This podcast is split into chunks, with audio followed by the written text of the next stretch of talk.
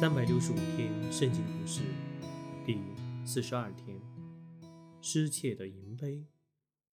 创世纪第四十四章，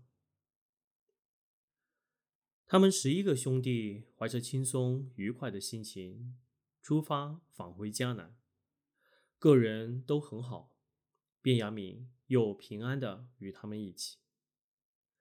突然间，从远处空旷的山野。有一个人骑着马向他们飞驰过来。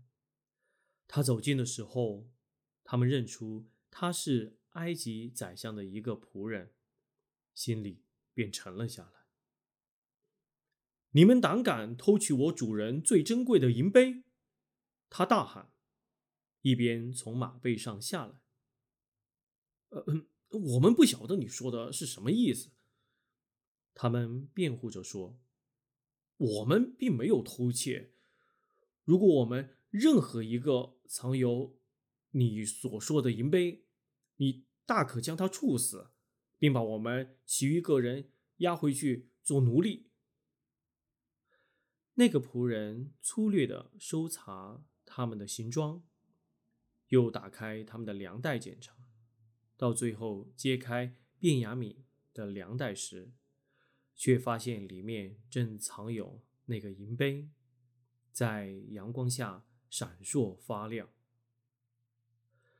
各个兄弟都吓得目瞪口呆，他们只好把行装再驮在驴背上，默默地跟随那个仆人回去见约瑟。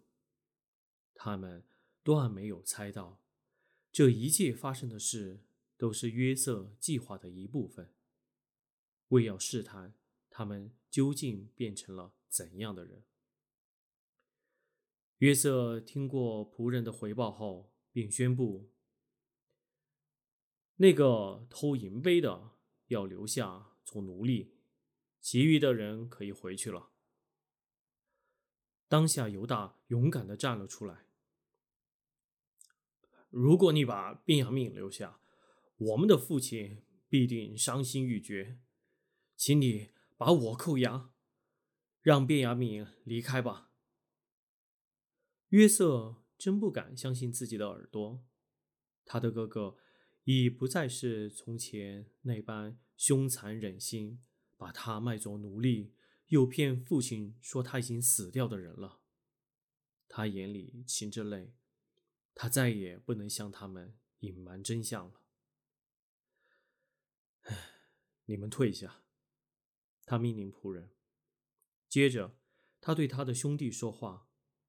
自他们相见以来，这是他第一次用他们本国的语言说话。我是约瑟，他对他们说：“是你们失散了很久的弟弟啊。”